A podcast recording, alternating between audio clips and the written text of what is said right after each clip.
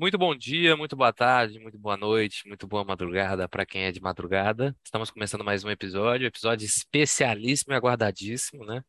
Que a gente está aguardando desde o início do podcast. Talvez um dos culpados por essa sina de ter feito esse podcast, né? Nosso professor aí, Pedro Vaz Pérez, para a gente trocar essa ideia sobre o grande Leon Risman. Um salve aí, Pedro. E aí, bom, Gabriel, Rodrigo, todo mundo está ouvindo a gente. Prazer para mim participar aqui desse cinema em transe, né, que eu vi nascer desde o início, né?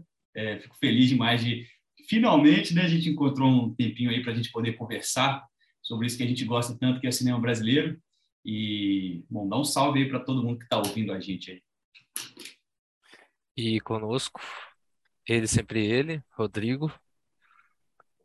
Salve galera, vamos para um episódio de de grande densidade, assim, porque o Pedro, além de ser interessado por cinema brasileiro, estudou na sua tese o Leon, acompanhou bastante a filmografia dele, assim, e vamos tentar falar sobre fases diferentes da vida e da filmografia dele. E Pedro, é, se apresenta um pouco melhor aí para quem não te conhece sobre seu trabalho na PUC e sobre seu estudo acadêmico também.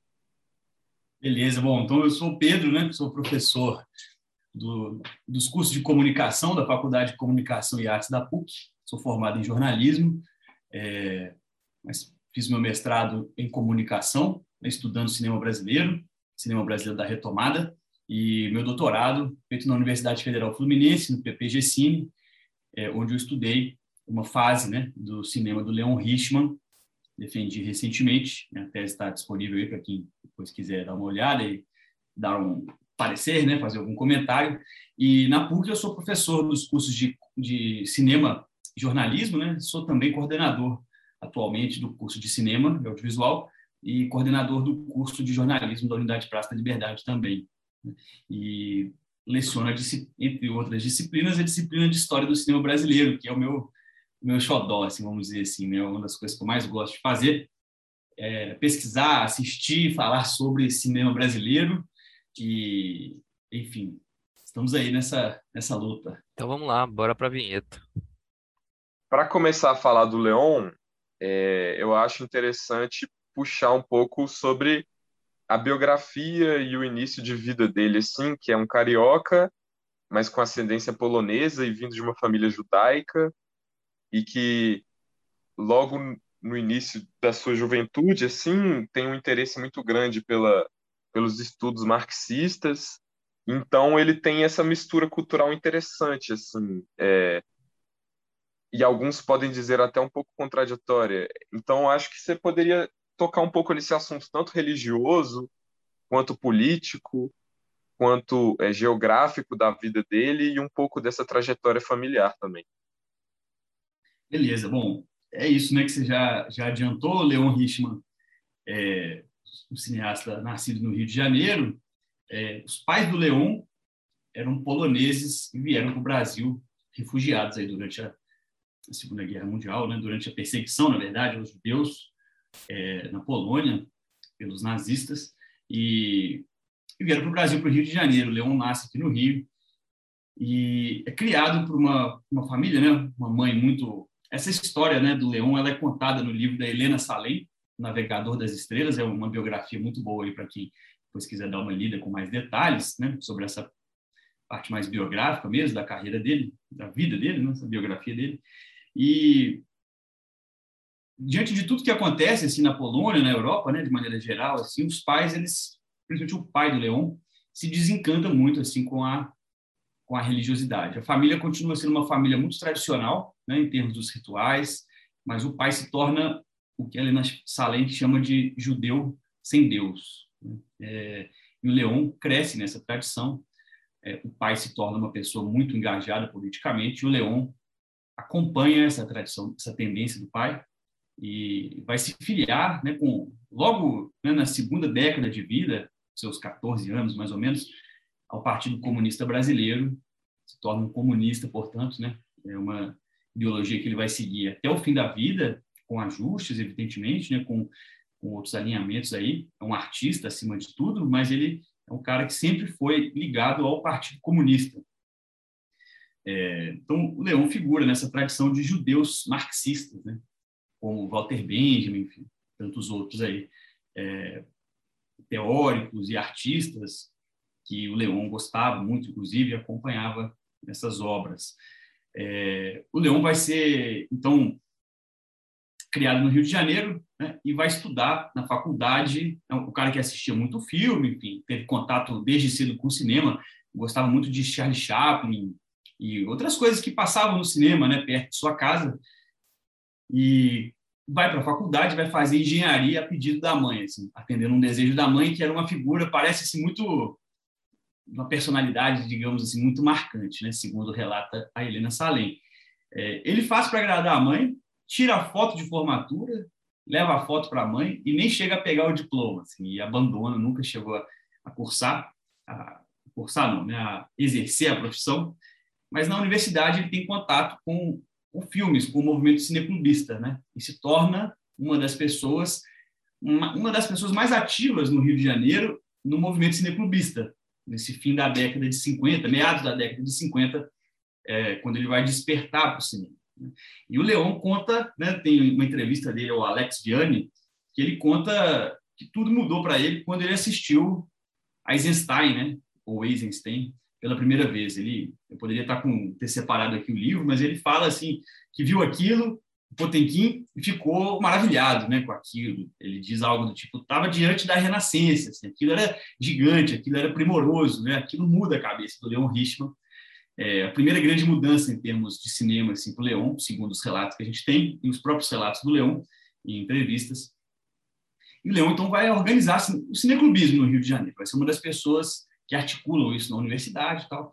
E, bom, ele vai. O, o segundo momento de de despertar do Leon Ritmo para o cinema e essa relação da estética com a política é o Rio 40 Graus, do Nelson Pereira dos Santos, um filme de 55 que foi censurado. Né? Ele, ele foi proibido de ser lançado no Rio de Janeiro e isso criou uma comoção muito grande. O filme do Nelson era um filme, é, era um assinte para a sociedade carioca na época, né? filmando em favelas, né? jovens negros né? É, dos morros cariocas e, e mostrando essa esse abismo social no Rio de Janeiro se torna um filme, então, muito subversivo e o filme é proibido. E cria-se uma grande comoção, com muitos protestos, passeatas em torno do filme. O filme fica alguns meses proibido, e nisso o Leon vai para lá, muito novo ainda, para esse protesto, né? Ele vai vai fazer essa é, vai se envolver, vai se engajar com essa defesa do Rio 40 graus e se aproxima do Nelson Pereira dos Santos e e, assim como vários jovens da sua época, a partir de Rio 40 Graus, eles despertam por uma possibilidade de um cinema político no Brasil, diferente do que se praticava. Né? É, Leon Richman, então, vai acordar para o cinema nesse sentido, para a prática cinematográfica, nesse momento. É, e aí ele vai participar né, é, no filme seguinte do Nelson Pereira, Rio Zona Norte, como uma espécie de faz-tudo. Assim. Ele não sabia muito sobre cinema, sobre a prática, a técnica, mas ele vai para o set para ajudar o Nelson a fazer um pouco de, de tudo, assim, é, e se torna muito amigo do Nelson Pereira. O Nelson Pereira vai ser o montador, por exemplo, dos seus filmes, dos seus primeiros filmes, né? Do Maioria Absoluta, de 64, vai montar também o Pereira de São Diogo, enfim, eles vão ser muito amigos, vão ser muito próximos, assim, o Nelson é uma figura que vai iluminar muito a carreira do Leon Richman, assim, eles vão ser, ter um contato muito direto.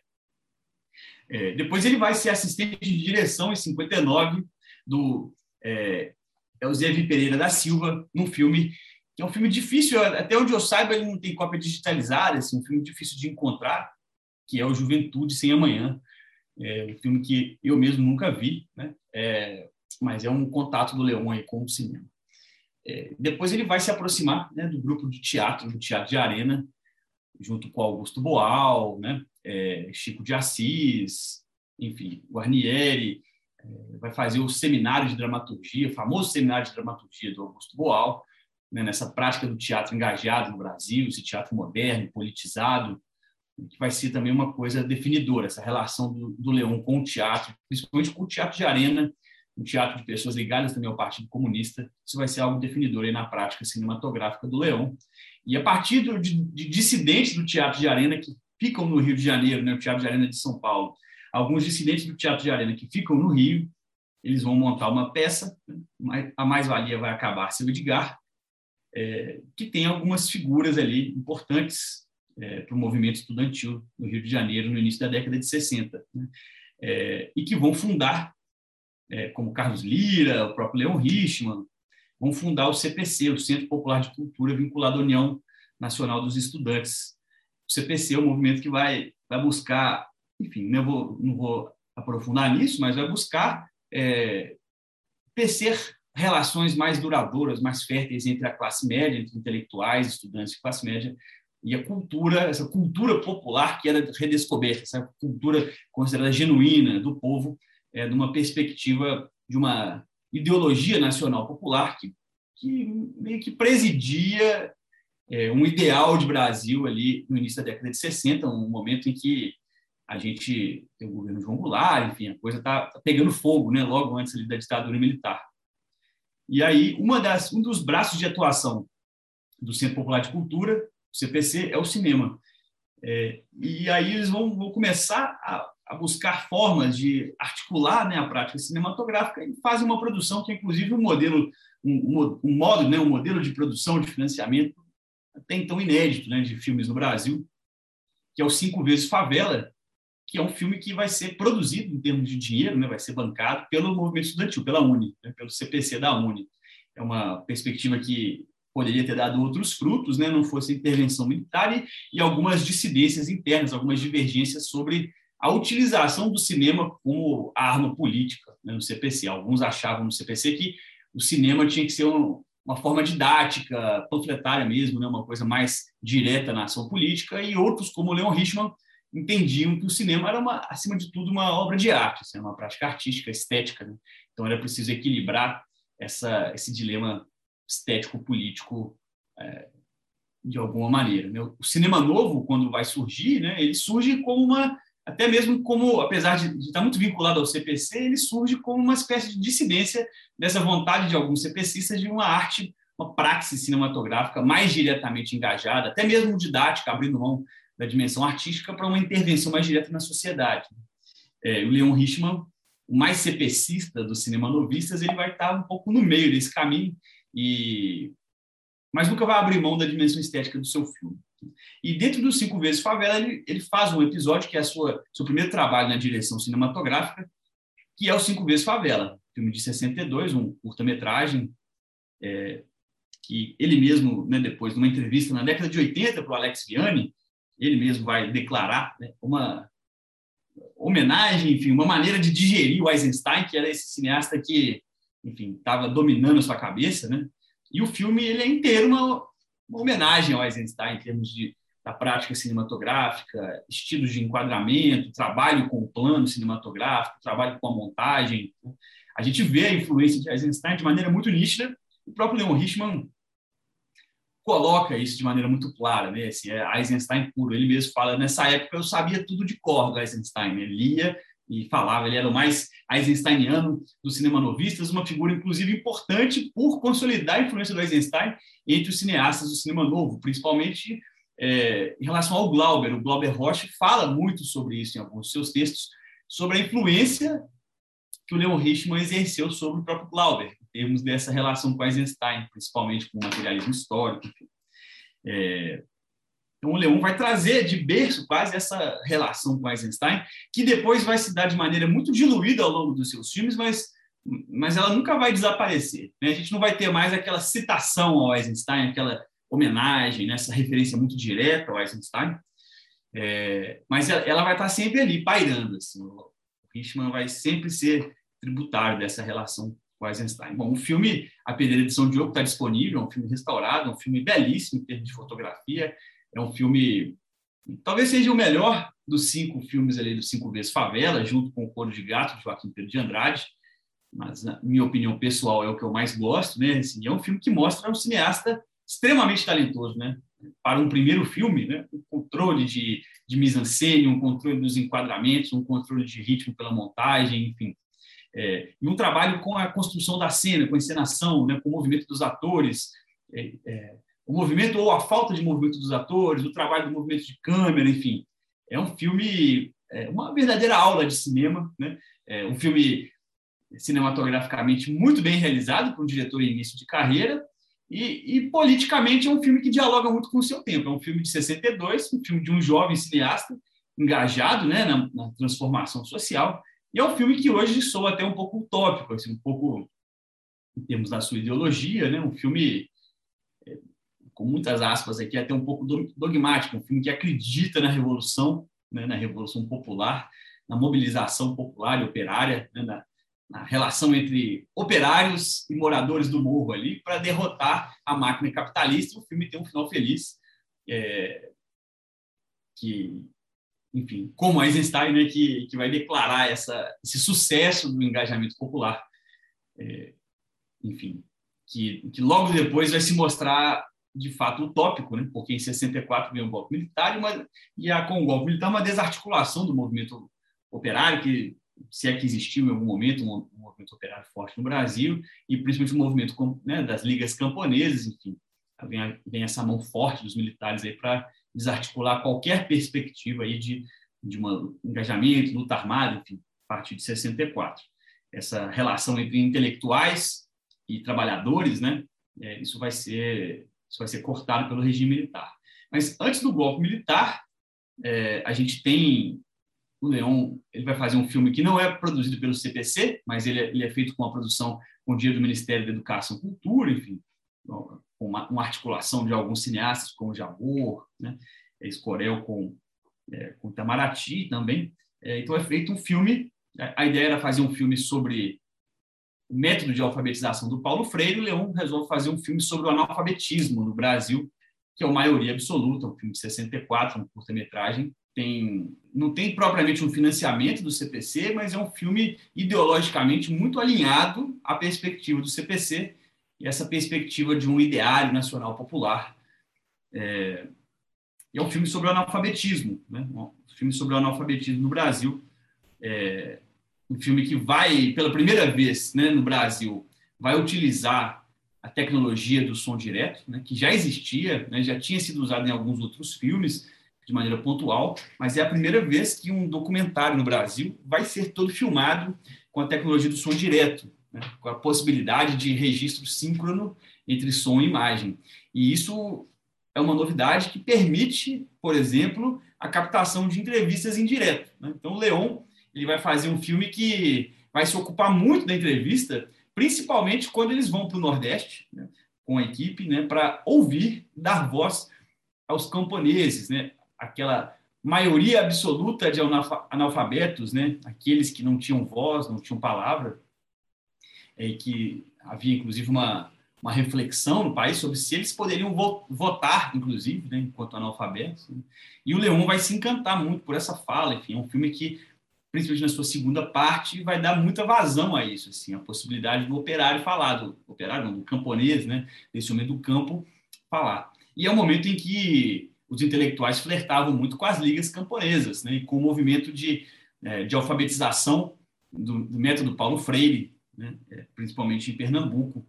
É, um momento que a coisa estava quente, né? E é um filme de, de intervenção do Leon Richman, né? Um filme, inclusive, que reproduz um certo esquematismo social em termos de uma classe média alienada e elitista, né? afastada do povo, conservadora, é, que o filme coloca como, de uma maneira até meio visível mesmo, bem esquemática até, a exemplo do que já havia feito Nelson Pereira dos Santos em Rio 40 Graus, né, aquela sequência da praia, enfim, a gente tem no, no Maioria Absoluta um, entrevistas com pessoas na praia, né, falando coisas absurdas, assim, que, aliás, são muito contemporâneas, a gente continua ouvindo pessoas da classe média, né, falando coisas do mesmo tipo, né, mas é, é um filme que divide, então, entre o povo, né, é, e essa classe média, mas coloca o artista de fora. Assim, o intelectual é o artista pertencente à classe média, mas ele não se identifica com essa classe média. Então é um filme um pouco esquemático nesse sentido, mas é um filme maravilhoso, um documentário lindíssimo e que vai ser proibido, né? Porque ele, ele nem chega a ser finalizado. E aí a gente tem o golpe militar de 64 é, e o filme é terminado, finalizado em clima de total clandestinidade no Brasil. Ferreira Goulart vai gravar é, o off do filme de maneira assim, super clandestina, o filme é finalizado e é proibido, não é sequer exibido de maneira pública, né? É, e é um filme que vai repercutir tardiamente, assim, só a partir de 1967, quando ele começa a ser exibido em festivais fora do Brasil, sobretudo o Festival de Vinha Del Mar, que é um marco do novo cine latino-americano. O filme é exibido, é premiado e se torna um grande exemplo de cinema político, né? cinema engajado na América Latina. Ele está presente, por exemplo, trechos do Maioria Absoluta estão presentes no documentário do Fernando Solanas, La Hora de los Hornos, de 68, que é uma explosão, assim, é um filme né, que é exibido na Europa, por exemplo, logo após o maio de 68, e o filme cria-se quase como uma revolta popular a partir desse filme peronista, né, do Solanas, enfim. É, e tem trechos lá do Maioria Absoluta que mostram o fascínio de cineastas latino-americanos por esse cinema do Leon. Mas já em 67, quando o Leon também já estava em outra perspectiva, assim, já estava fazendo outras coisas que a gente vai falar depois, né? Mas então a gente pode dizer que essa é uma espécie de início e primeira fase do, do Leon Richman no cinema, é, até o golpe militar, com esses dois filmes, Pedreira de São Diogo, uma ficção, é, e a maioria absoluta. Né? Inclusive, vale, vale dizer, assim, só para finalizar, que ele começa a filmar o Minoria Absoluta. Né? Ele já estava filmando isso quando eclode o golpe militar e ele abandona esse filme. É, tem imagens brutas desse filme em alguns documentários, enfim, a gente começa, consegue ver alguma coisa de movimento estudantil e tal, mas é um filme não finalizado, né, do Leon Richman, que é interrompido pelo golpe militar, o que vai ser uma marca da carreira do Leon. Né? É, uma das marcas da, da carreira do Leon como diz o Reinaldo Cardenuto na sua tese, é o fato de que é uma carreira extremamente interrompida, extremamente interrompida por vários, é, várias questões externas, políticas, econômicas, né? É, de modo que a gente até se pergunta assim, se tivesse o Leon Rich uma possibilidade de desenvolver filmes num, num país mais equilibrado, né? em termos é, de uma, em termos culturais, o que, que, teria sido essa carreira, né? Assim, o que, que ele teria produzido? Teria produzido muito mais em termos de quantidade né, do que produziu é, nessa carreira tão interrompida.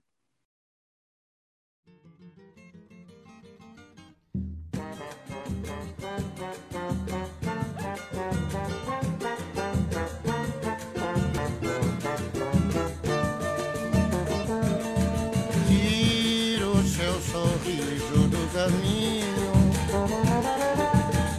Eu quero passar com a minha dor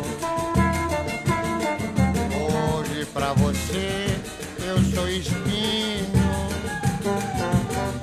Espinho não machuca flor.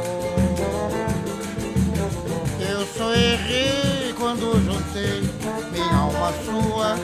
O sol não pode viver perto da lua. Massa pensar como nos dois primeiros filmes dele ele já tinha um, um certo engajamento é, embutido assim nas, nas feituras, sendo um pela ficção e um pelo documentário, né? Pela, pela preferência à entrevista, pela, pela ida ao Nordeste e, a, e o diálogo com os camponeses, analfabetos. E eu fico pensando isso, é, como, de certa forma, ao longo da carreira dele, depois disso, ele vai ter uma série de adaptações, né?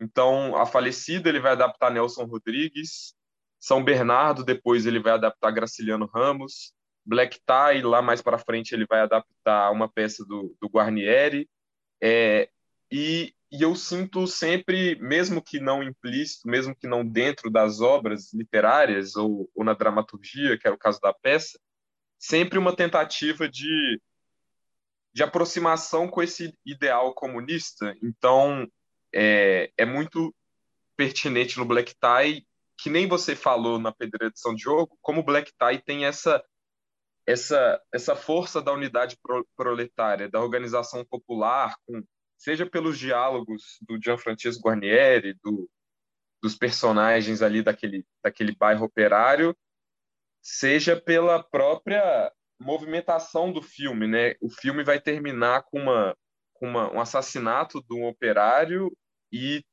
logo em seguida com uma manifestação em luto ao operário com os gritos de a greve continua. Isso no final da ditadura. E no São Bernardo, eu acho que é um filme que que dialoga tardiamente com maioria absoluta, principalmente no fim dele, assim, quando ele vai filmar o, os trabalhadores do, do, do, campo nordestino que ao longo do filme inteiro serviram como mão de obra é, de um trabalho totalmente explorado ali para o personagem do Paulo Honório, né?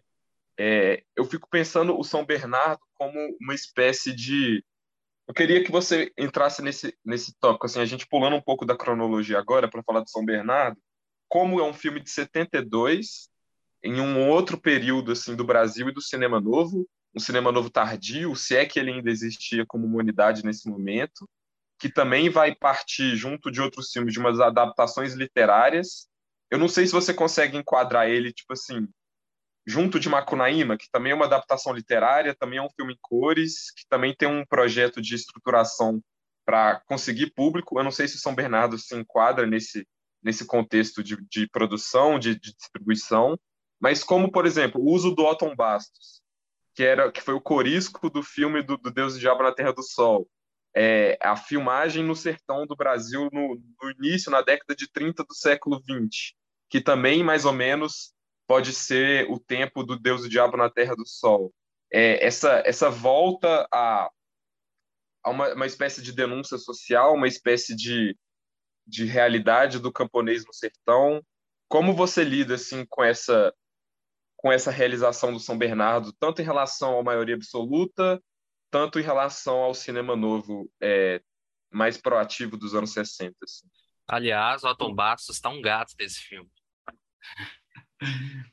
É, bom, eu acho que na sua fala aí, Rodrigo, você falou várias coisas muito interessantes, né? E uma coisa que eu acho que vale a pena a gente observar, né? É que o cinema do Leon Richman, é, não que seja uma coisa, um projeto de cinema, assim, né? acho que no cinema brasileiro, principalmente o Leon, vai fazendo as coisas é, ao mesmo tempo, as coisas que ele quer, mas assim, do jeito que dá para fazer também, né? E no tempo que dá para fazer. E isso acabou que configurou uma filmografia muito marcada pelo que o Leon mesmo chama de saltos para o lado, nessa relação entre a prática ficcional e a prática documental. Então, ele está tá sempre fazendo documentários, fazendo ficções, e, e é interessante que é, a ida, vamos dizer assim, a ida à realidade através do documentário alimenta a prática ficcional do Leon, e na prática ficcional a gente vê essa ida dele de novo ao documentário. Né? Então, é, no, São Bernardo, por exemplo, que você está citando aí, a gente vê essa preocupação do Richman, mesmo num filme de uma adaptação literária, filme de época, de registrar, né, numa perspectiva documental, os trabalhadores do campo pelos, por quem ele se encanta ali. Né? Inclusive, se encanta pelo, pelo canto de trabalho desses trabalhadores, né, na lida com a lavoura, principalmente. É, ele registra esses cantos de trabalho e a trilha sonora é muito famosa, né, do Caetano Veloso, né, Aquela, aquelas vocalizações do Caetano para São Bernardo é, vão ser inspirados nos cantos de trabalho né, do, dos operários. E, e, anos depois, poucos anos depois, o Leon Richman volta ao Nordeste, volta a Lagoas principalmente, para filmar uma série de três documentários curtos, né, que hoje são conhecidos como Cantos de Trabalho, que são filmes quase etnográficos mesmo, um registro né, de tradições em vias de se perder em meio ao capitalismo é, voraz, né, que destrói antigas práticas, né, antigas oralidades, né, como os cantos de trabalho. São três filmes muito bonitos assim. É, mas sobre sobre essa questão da adaptação assim para pensar o São Bernardo, é, acho que vale a gente primeiro pensar assim que o Leão tem quatro filmes de longa metragem de ficção e três desses filmes e os seus filmes mais famosos, né, são adaptações literárias. Adaptações literárias não, são adaptações, né? Uma adaptação literária, né, do romance do Graciliano Ramos, e duas adaptações de peças de teatro, a falecida, uma peça do Nelson Rodrigues, e o Black Tie, adaptação da peça do Gianfrancesco Guarnieri. É, e o Garoto de Ipanema é o, o, que sobrou aí dessa lista, né? Que não é um filme, é uma livre adaptação da canção, enfim, mas é um roteiro original aí do Leon, Coutinho, é, com, a, com auxílio aí do Vinícius de Moraes e do Glauber Rocha. Mas o, o São Bernardo, eu acho que desses filmes que você citou, é, acho que a gente tem que pensar o São Bernardo muito ao lado de Vidas Secas, do Nelson Pereira, um filme de 64, que é, é outra adaptação, a primeira adaptação do Graciliano Ramos né, é, no Brasil. Acho que esse filme ele, ele é, para o Leon filmar São Bernardo é uma retomada para o próprio Richman de um certo espírito cinemanovista ali que está muito presente no, é, no Vidas Secas. Né? Porque o Graciliano Ramos era um, era um marxista. Né? Graciliano, Graciliano foi um comunista, um cara perseguido, inclusive, é, nesse sentido. E aí a gente tem em São Bernardo um comunista adaptando outro comunista. Né?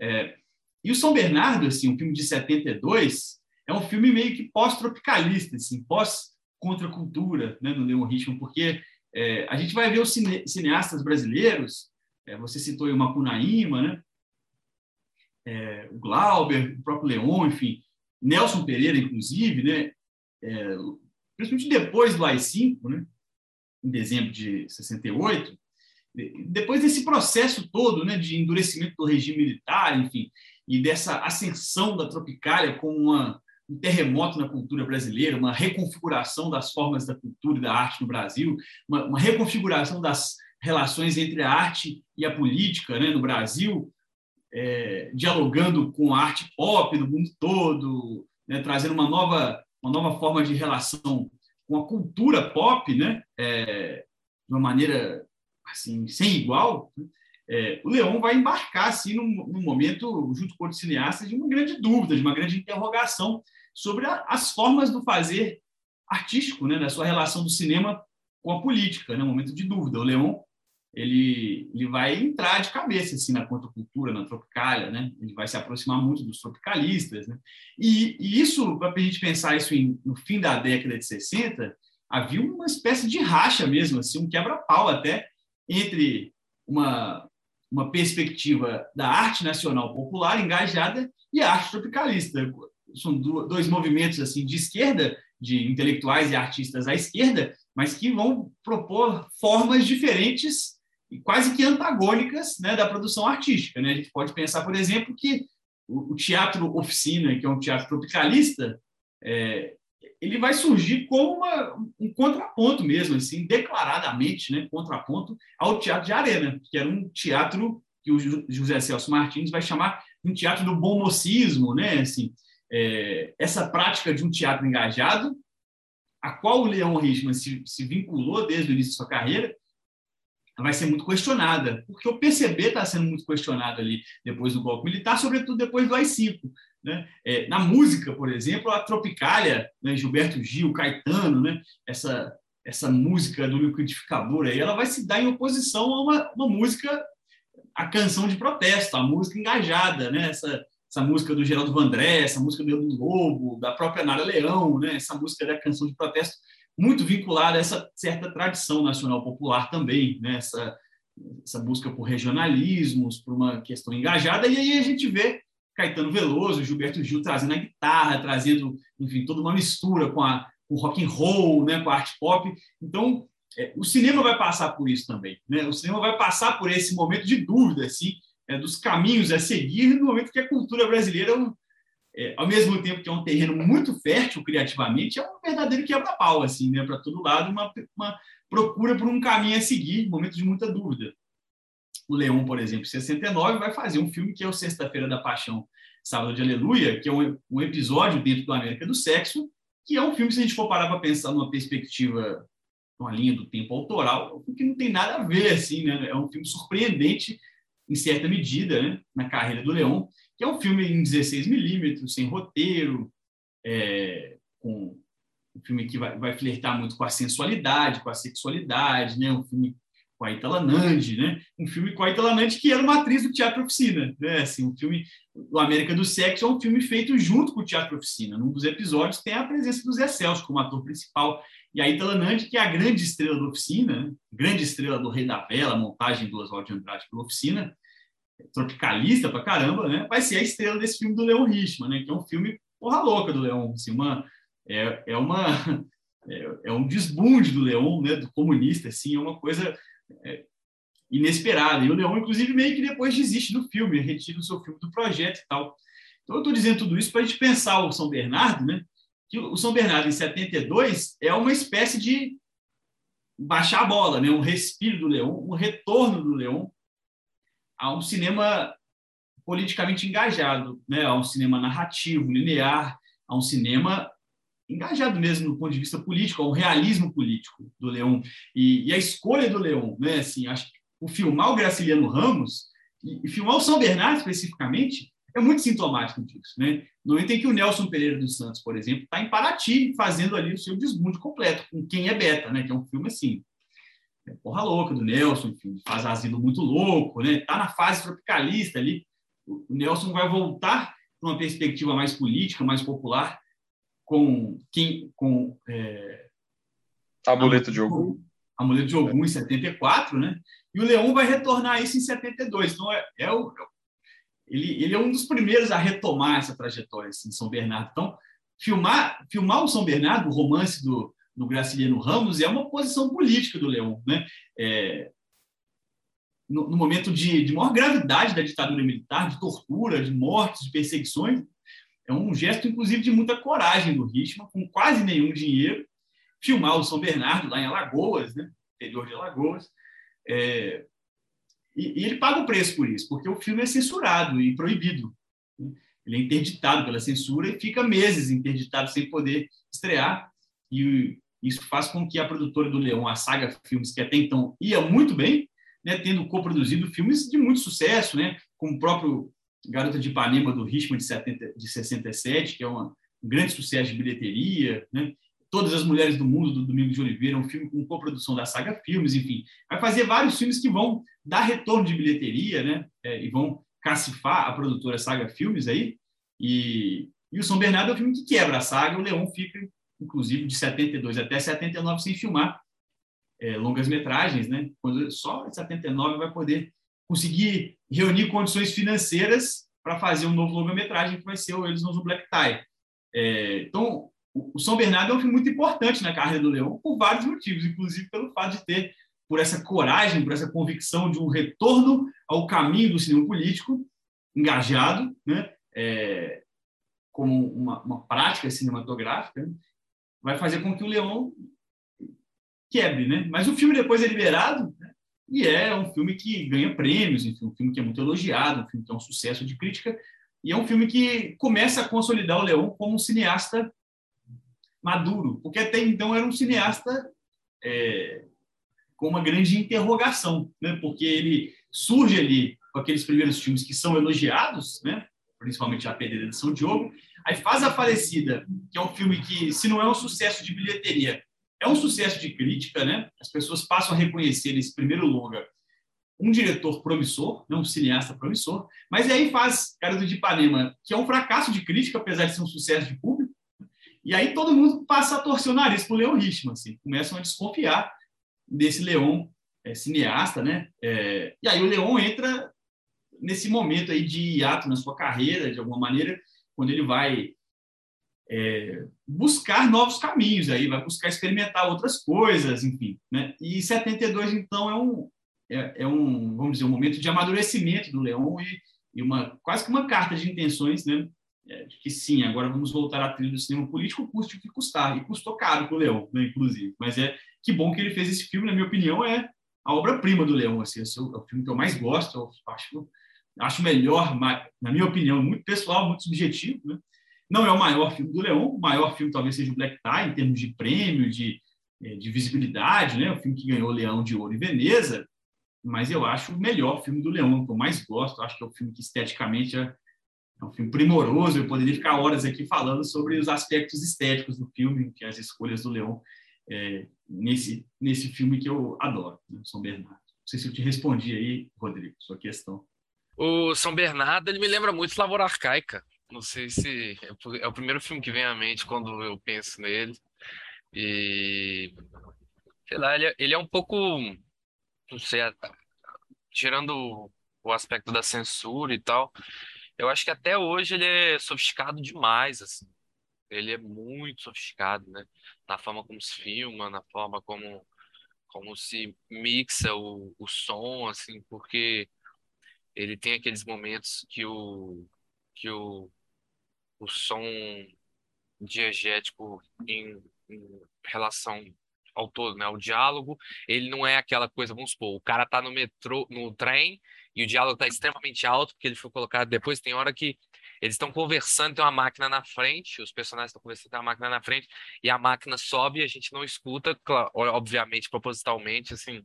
E são várias escolhas que deixam o filme sofisticado demais, assim. Você acha que hoje em dia, com, com o passar do tempo, ele se tornou mais acessível ou não? Assim, porque é, tiveram vários momentos que eu vi ele no Globoplay e a cópia tá bem restaurada, então tá bem bonito. Foi um dos poucos filmes dessa época que eu falo que eu vi em casa, que, eu, que são bem bonitos. Você acha que ele, com o tempo, ele foi se tornando mais acessível ou ele ainda é um filme que demanda um pouco mais? Assim, porque pessoalmente me demandou muito, assim. Eu tive que reassistir algumas partes e tal. Ele é bem, bem denso, assim, é um filme denso. É, eu difícil responder essa pergunta assim. Acho que a resposta vai ser mais especulativa, né? Porque é, depende da plateia, enfim. É, o que a gente pode dizer assim, sobre São Bernardo é que é um filme que, por um lado, é um retorno do, do Leon ao cinema político, né? Através do realismo e, e com essa escolha, né? É, no momento em que vários cineastas recorriam à alegoria, né? filmes alegóricos, que aí são filmes mais cifrados, mais difíceis, né? mais fraturados, né? mais complicados mesmo de serem digeridos e até de ter um contato com o público. É, se a gente pensar, por exemplo, que esse período de 67, 68, né? principalmente 68 até 72, 73, é o período passagem meteórica aí desse processo que a gente dá o nome de cinema marginal, né? que são filmes que é, alguns desses filmes que a gente chama de marginais vão romper completamente o, a tentativa, a vontade, inclusive, de diálogo com o público, diante até mesmo da impossibilidade da exibição do filme num contexto de censura acirrada. Então, a gente tem, assim, filmes que vão optar por um discurso muito cifrado, um, um discurso político alegórico mesmo, assim, filmes que beiram até assim, uma certa incompreensão mesmo, né? filmes muito abertos. Né? É, se a gente pensar, sei lá, como Bang Bang, Copacabana Mon Amour, né? filmes aí que vão apostar numa outra, uma outra estratégia narrativa. Né? É, o Leon vai buscar o retorno ao realismo, né? o retorno a uma narrativa linear, articulada e que segue muito, né, muito de perto a própria estrutura do livro, assim, né? É, essa estratégia narrativa do livro. Então, eu consigo ver né, nessa proposta do Leon uma proposta de diálogo popular, diálogo com, com o público, com as plateias. É um filme é, a cores, né, é um filme feito para ser um filme de espetáculo, em alguma medida, né, é, nesse sentido. assim. Mas, ao mesmo tempo, é um filme que transparece um certo exaspero ainda. Né? É um filme que busca construir, né, na minha opinião, o que a gente poderia chamar de uma, uma estratégia de distanciamento, né, esse efeito de distanciamento, como a gente vê na proposta do teatro brechtiano. Né, um filme que busca um distanciamento crítico, né, construir um distanciamento crítico do espectador a partir de alguns recursos né, para para despertar um sentimento crítico mesmo do espectador. Então, é, ele, é, ele não é um filme com black tie nesse sentido, que é um filme mais é, que buscam uma catarse maior para o espectador. Né? Ele tem algumas estratégias narrativas no São Bernardo que, que buscam ainda esse elemento crítico, né? por exemplo. E, e, e, aí, assim, a gente sempre fica no terreno da especulação, né? porque a gente nunca sabe exatamente isso é um projeto, isso é uma proposta, isso foi o que deu para fazer, né? por que, que os filmes são feitos dessa forma. Né? Mas o que a gente sabe é que é um filme feito sem muito, sem, assim, quase sem dinheiro, né? o São Bernardo, com poucas latas de negativo, e com equipe enxutíssima, né, muito reduzida.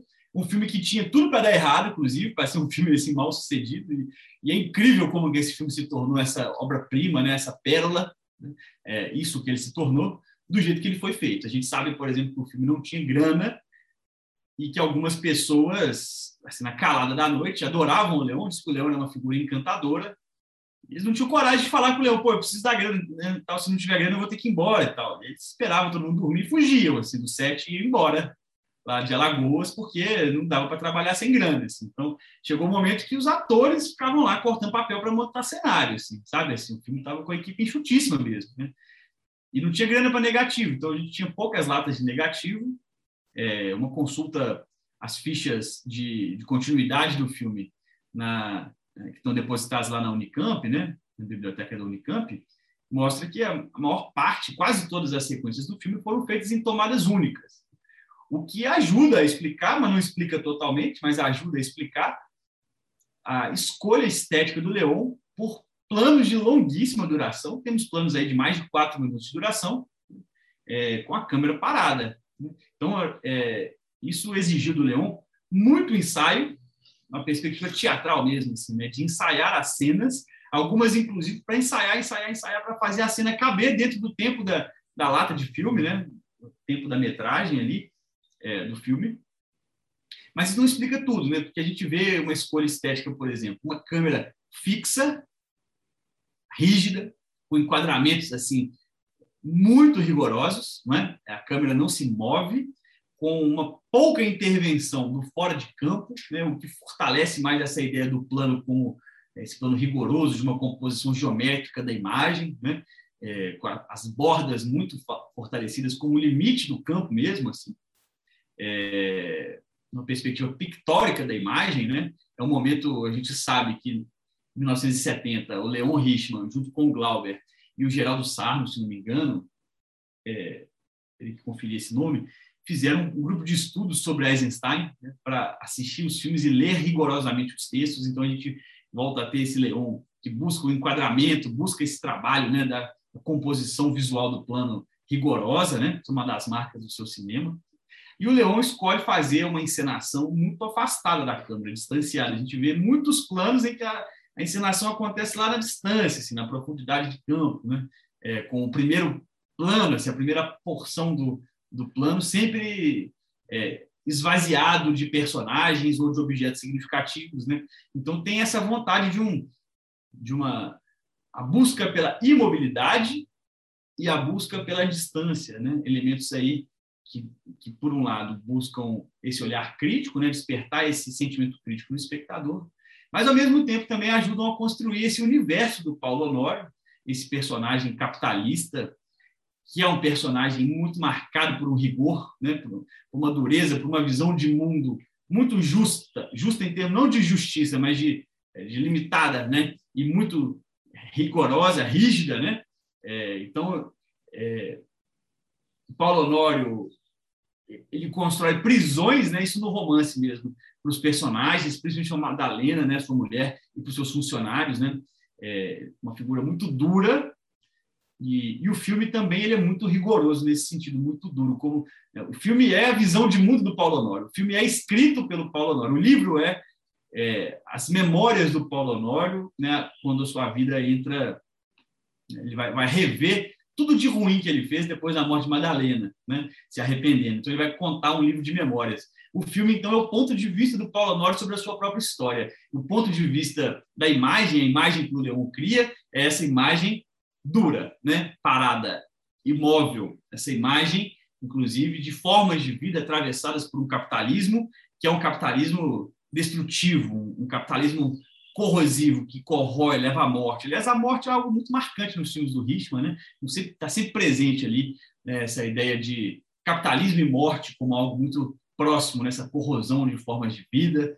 É, isso do São Bernardo, né, talvez é, seja ainda mais forte, e isso traz ainda essa marca desse exaspero né, de uma sociedade marcada pela violência de Estado, violência política, pela tortura, pela censura, pela repressão. Né? Então, então é um, é um filme que não deixa de ser um filme que traz um certo pessimismo, se não um pessimismo, esse certo exaspero mesmo, assim, essa, mas não em forma de esparro, né, como no cinema marginal, assim, esse vômito, né, devolvido, mas em forma de um é, de uma marcha lenta, talvez, né. É, todos esses ingredientes e vários outros, né, vão tornar o São Bernardo essa obra única aí no cinema brasileiro e na filmografia do ritmo.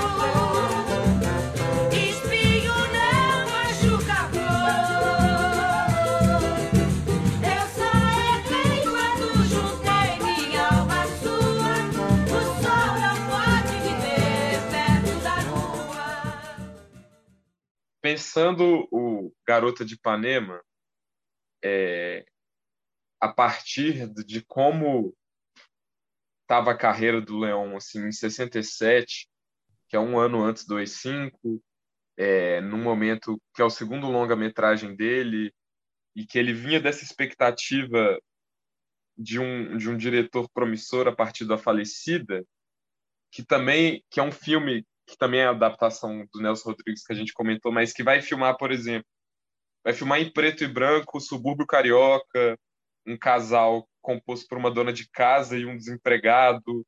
E aí tem essa mudança muito clara de, de representação de classes sociais com Garota de Ipanema, que, que eu também queria entrar no mérito do seguinte: 1967 é, já era um período em que a Tropicália se, se desenvolvia, pelo menos no seu início, e que a bossa nova já estava em certo declínio, né? Porque a bossa nova já é esse movimento do final dos anos 50 e em, 50, em 67 já está pelo menos quase uma década assim de, de existência e o filme vai se basear livremente também com a ajuda do, do Eduardo Coutinho para o roteiro sobre a música do, do Tom Jobim, né?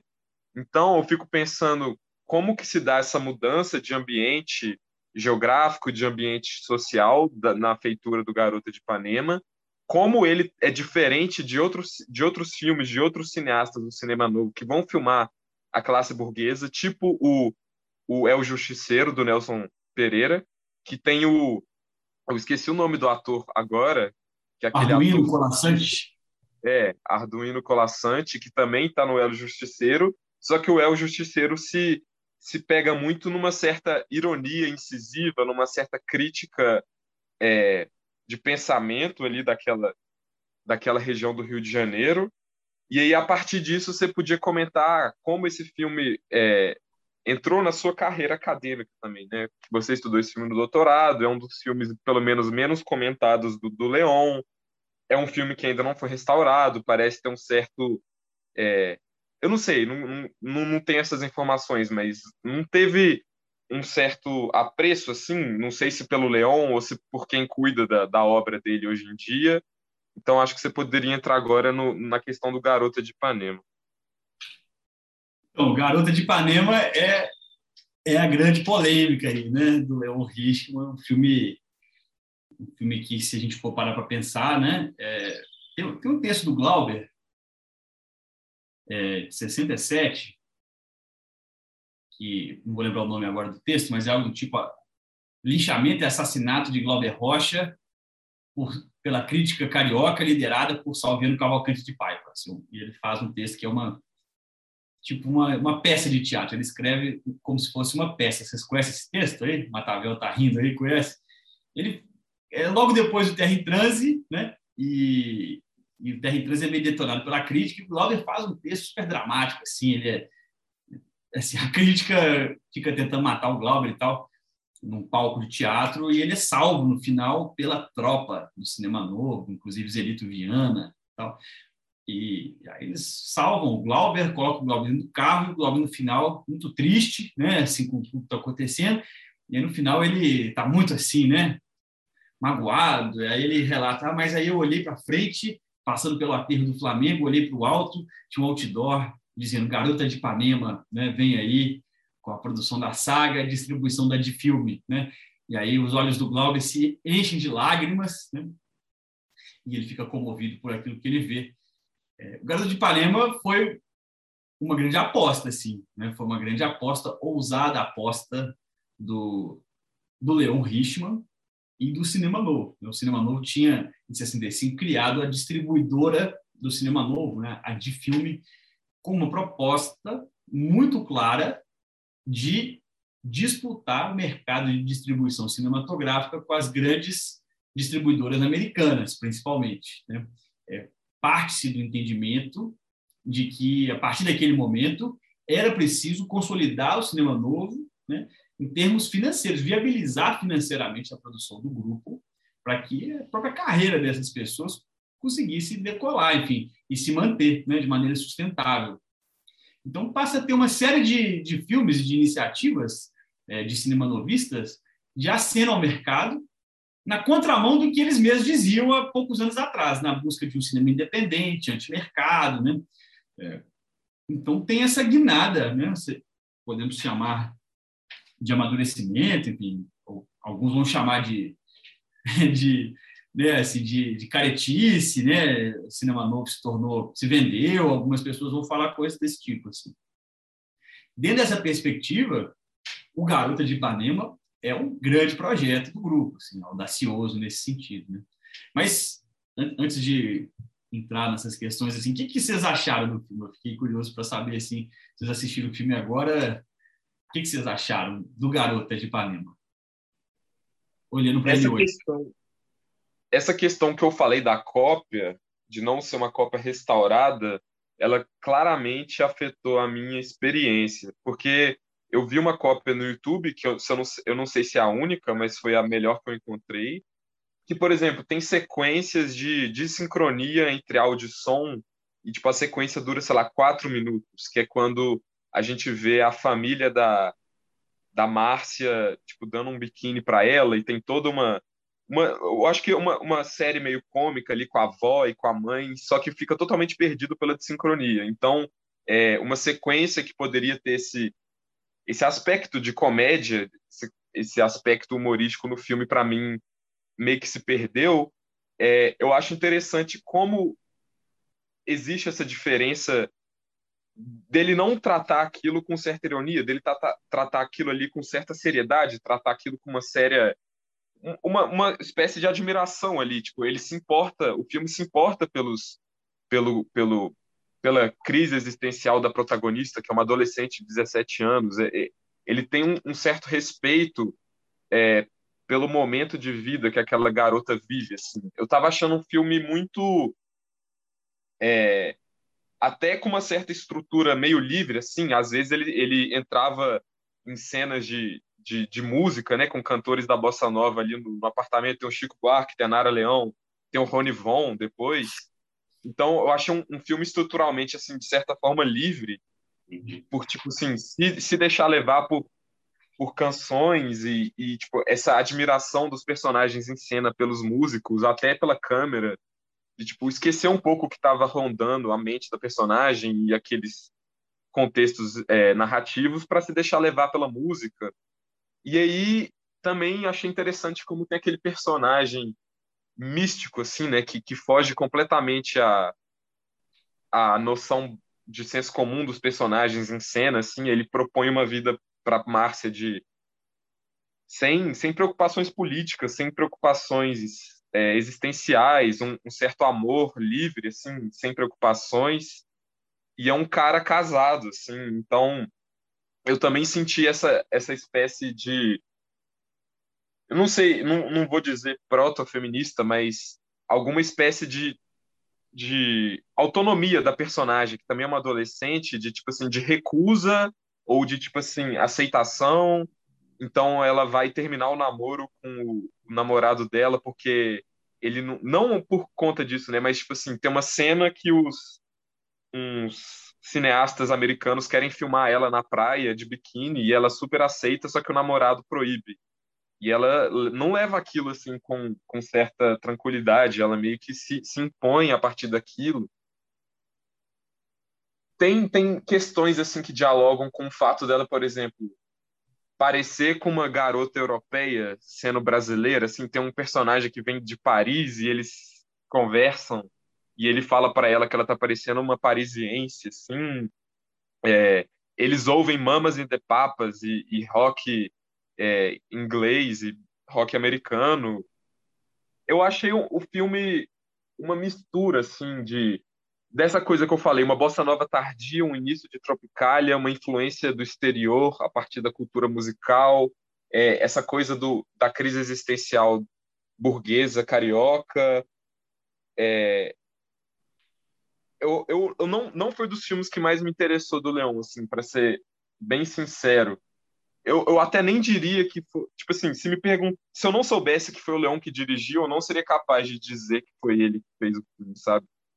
Eu, e eu senti uma falta considerável de, de fortuna crítica sobre filme, de tipo assim, de pensamentos, de o que eu ouvi foi tipo assim, pessoas que viram o filme recentemente, tipo em 2020, 2021. Então, eu acho que ainda faz faz falta esse tipo de, de apuro sobre o filme, de reflexão maior. É, é interessante a sua visão sobre o filme. É, de fato, assim, o filme ele ficou, no caso de Ipanema, ficou meio abandonado ao longo do tempo, né? Ele foi muito visto quando ele foi lançado, foi a terceira maior bilheteria de cinema brasileiro de 68, um bom sucesso financeiro, né, sucesso de bilheteria. É, as pessoas foram ver o filme. Não quer dizer que as pessoas gostaram do filme, mas assim, as pessoas foram ver o filme porque era o filme da música da bossa nova, né? a famosa canção internacional. A música é de 62, o filme é de 67, foi isso que está chamando de bossa nova tardia. Interessante que na minha banca de doutorado, o Reinaldo Cardenuto estava presente. Ele chamou atenção para algo que eu depois quero trabalhar melhor, que é tem a ver um pouco com o que você está falando também. O filme, ele é uma espécie de frente ampla da música popular brasileira, das culturas. É uma, é, de alguma maneira, é um filme bastante CPCista, assim, até bastante coerente com uma certa perspectiva do CPC, né, de é, unir é, diferentes vertentes, de pegar uma fórmula de um espetáculo consagrado, o filme musical, né, vale lembrar que o filme musical era é um modelo consagrado né, nos filmes da Atlântida, por exemplo, né, assim, é algo que era muito comum no Brasil, é algo que dava resultado, né, com pessoas famosas, com estrelas, né, números musicais, filme a cores, né, com uma comédia romântica, né, um filme romântico, um filme de amor. Usar esses elementos conhecidos do mercado e embutir, essa era a proposta do filme, embutir esses elementos, uma crítica política, uma, um comentário político, uma visão de mundo, né? que era a ideia de uma desmistificação do mito de Ipanema. Assim, ideia de que essa era a ideia, pelo que a gente vê de declarações e tal, principalmente do Vinícius, é, a ideia de desmistificar a própria classe média, assim, a própria burguesia, para que essa burguesia, essa classe média, pudesse é, tomar consciência do seu próprio lugar na sociedade. Por isso, o filme começa com Ipanema nublada, chuvosa, né? Assim, não começa com Ipanema de sol, né? É, e o filme é dividido em duas partes. A primeira parte é a parte que encanta a plateia pelos espetáculos musicais, pelo espetáculo de imagem, por uma alegria dourada, né, ipanemense. E a segunda parte é essa parte nublada da fossa, né?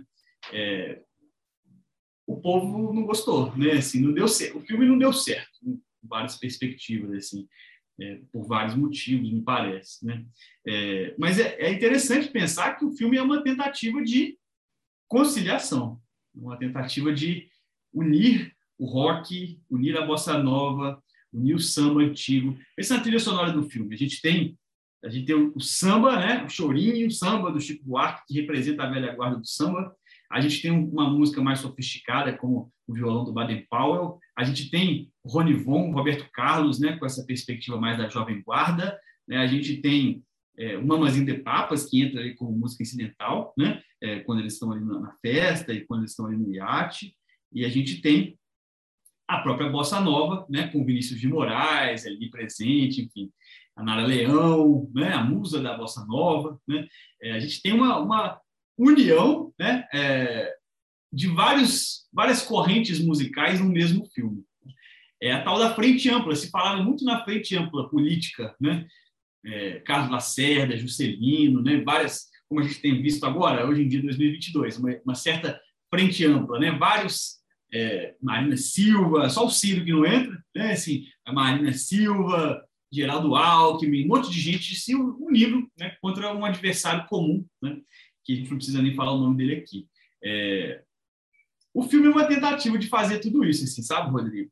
Eu, eu penso no filme dessa maneira. É... So, sobre a questão da cópia, né? Assim, o filme não foi restaurado. Eu perguntei para o Carlos Augusto né, que foi coordenador do projeto de restauro do filme, né, que, que culminou no lançamento de caixas né, muito caprichadas assim pela Videofilmes, né, de DVDs, a partir de 2007. E eu perguntei para ele assim, por que, que o Garota de Ipanema não foi restaurado? único longa-metragem e o filme tão importante assim, né? O primeiro filme a cores do cinema novo, né? E, e enfim, esse sucesso todo, ao mesmo tempo essa polêmica toda, porque a crítica destruiu o filme, a crítica, quando eu posso te passar se você quiser dar uma lida. De maneira geral, a crítica acabou com o filme, assim, até com alguns xingamentos, alguma coisa até de, de, de mau gosto foi escrita assim, sobre o filme, né? Uma perspectiva muito raivosa, assim. É, o fato é que o Leon, depois que o filme foi lançado, viajou com o filme para tentar vender o filme nos Estados Unidos. E, e, vendeu o filme, ele foi exibido nos Estados Unidos em algumas, alguns circuitos, e, mas, mas o, os negativos ficaram lá. E, e os, os únicos negativos que se conheciam do filme eram esses que estavam nos Estados Unidos, e esses negativos se perderam. É, o que a gente tem hoje é uma cópia, um positivo do filme, né? um positivo, uma cópia de exibição na Cinemateca Brasileira, é, e é possível que essa cópia que você tenha visto seja uma digitalização dessa, é, dessa cópia que está lá, mas me parece também que esse filme foi comercializado em VHS pela Embrafilme na década de 80. Então, tem essas duas possibilidades de, de cópia. Né? É, restaurar o filme do positivo não é o melhor caminho para garantir a qualidade do restauro. Né? É sempre preferível restaurar a partir do negativo. Então, houve me parece um privilégio a filmes mais consagrados do Leon, né, como Black Tie, São Bernardo, a própria falecida e outros curtas-metragens, e, e, ao mesmo tempo essa ausência do negativo, né? essa expectativa de que um dia pudesse encontrar os negativos de garota, o que não aconteceu. Você já tem aí quase 15 anos, né? Esses negativos nunca apareceram e é provável que nunca apareçam. Né? Então, eu espero que um dia esse filme possa ser restaurado e possa ser lançado com uma cópia mais aceitável, assim, para a gente poder assistir o filme, é, que também tem um problema da cor, né? Um filme em Technicolor, e esse Technicolor, essa película Technicolor, ela desbota muito, ela tem uma, ao longo do tempo, ela vai sofrendo uma alteração nas cores, assim, mas a gente vê que é um filme imageticamente muito caprichado, né? E aí talvez a gente veja um pouco do traço do Leão que você estava falando, né? Assim, nesse que se de um lado, por um lado o filme ele parece ser meio solto, né? Como você disse aí, você falou essa estrutura meio livre, né? Meio essa perspectiva meio moderna, né?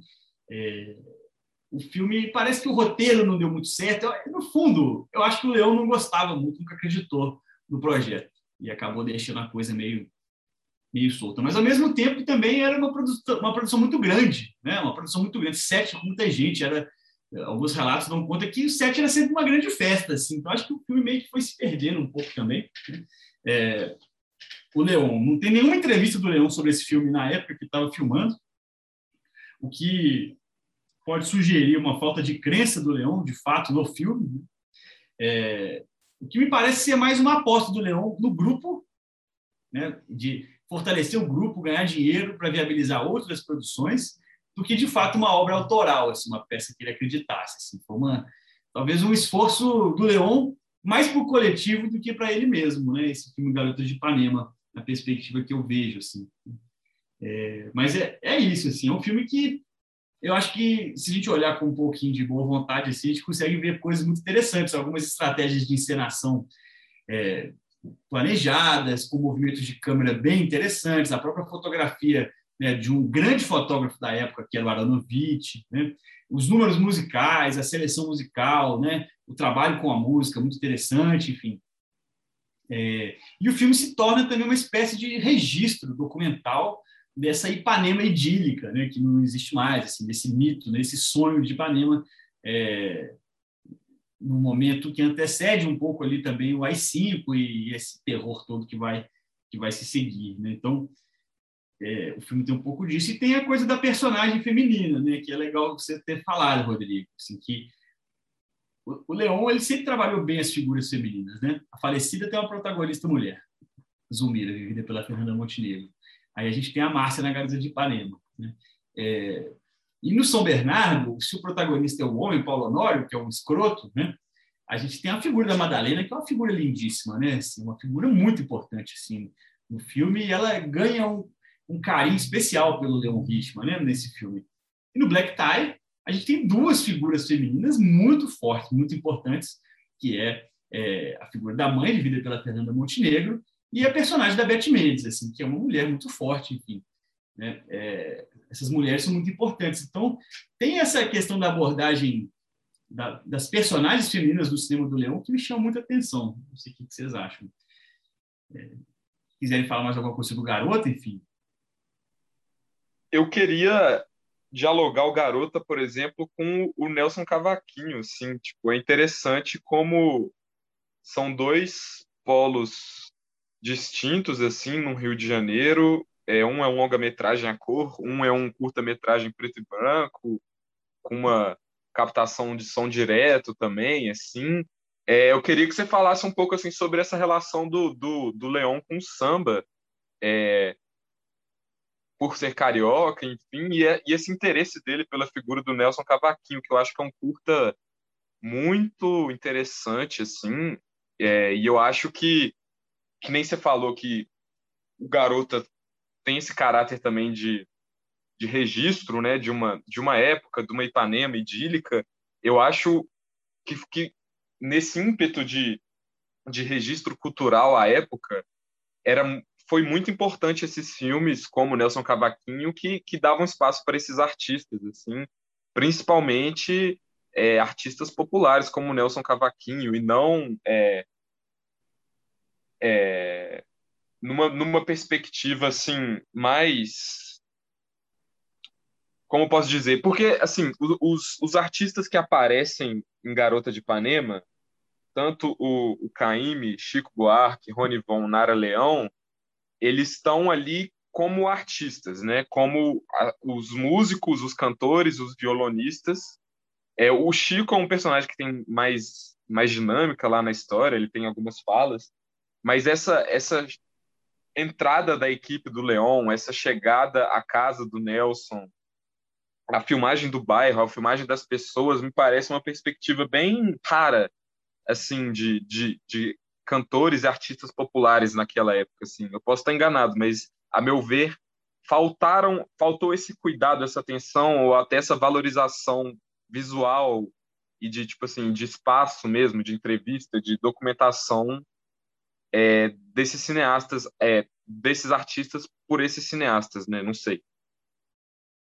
Não, bacana essa sua, esse seu comentário, né? Porque é interessante esse movimento, ele é bem chama a atenção, né, da gente. O Leão vai para Ipanema, vai para a zona sul do Rio, né, fazer um filme comercial, né, nessa busca pela conquista do mercado, faz um filme a cores, né, é, filmando a bossa nova. Assim, ele vai vai entrar, né, é, até com alguma, você usou essa palavra, né, com alguma admiração até, assim, um deslumbramento, às vezes um pouco ingênuo, talvez, desse ambiente de Ipanema, ao qual ele não pertencia de fato, apesar de trafegar por ali, mas ele não era dali, ele é um cara que, que de classe média baixa, né? enfim, é, não morava, não passou a vida ali naqueles espaços, não se identificava totalmente com aquele ambiente.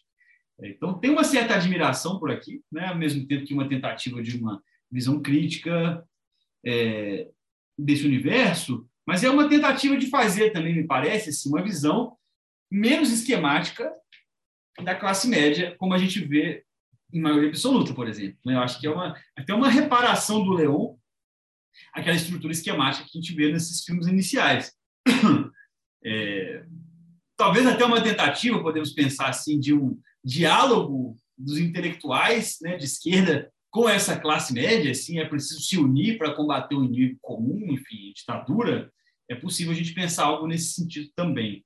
Né? Mas aí o filme é um fracasso de crítica, assim, o Leão é apedrejado e diz, meio que abandona o filme, assim, é bem nítido isso, ele não fala mais sobre o filme, o filme né, ele fica mais de dois meses em cartaz, mas o Leão tenta viajar com o filme, e aí vem o maio de 68, o Leão está na França no maio de 68, vê tudo aquilo ali acontecer, né, é, vai para o Festival de Pesaro, na Itália, é, em junho, se não me engano, né, e o pau quebra, assim, quase uma guerra civil entre estudantes, a polícia, no meio do festival de cinema, né? É um cinema, um festival em que o cinema pega uma perspectiva muito engajada, muito engajamento, volta para o Brasil, vê morte do estudante Edson Luiz, passeata dos 100 mil, é, enfim, uma escalada de violência no Brasil ao longo de 68, que vai culminar com o golpe militar de, de dezembro né, de 68.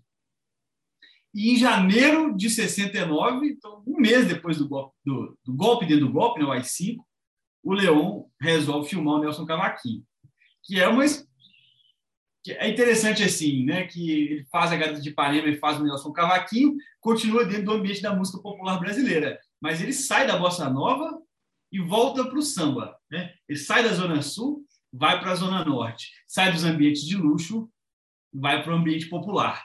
Então é uma espécie de retorno, né, como se fosse uma espécie de retorno do Leo Richman, aquele universo mais seguro, né, aquele universo mais confortável até, né, do início do cinema novo, do CPC. Né? E é interessante pensar que o Nelson Cavaquinho, quem era o Nelson Cavaquinho em 69? Né? É, o Nelson Cavaquinho era um sambista já com idade avançada, um cara que começou a compor lá na década de 30, e já tinha suas composições gravadas por cantores do rádio, né? E assim como outros nomes, como Cartola, por exemplo, caiu no esquecimento, certo esquecimento, esse samba vai se perder, sobretudo com a bossa nova, então aí mais ainda porque a bossa nova vai deixar esse samba meio de lado para reinventar entre aspas o samba a partir do jazz, né, uma sofisticação da música brasileira que a bossa nova vai buscar. Não por acaso vai ser acusado de elitista, alienada, né, no início da década de 60 ali por muitos jovens de esquerda, inclusive pelo próprio CPC. Né? Como uma reação à bossa nova, o CPC vai, entre aspas, de novo, redescobrir ou ou essa juventude vai descobrir personagens do morro carioca, né? É, compositores de samba das antigas.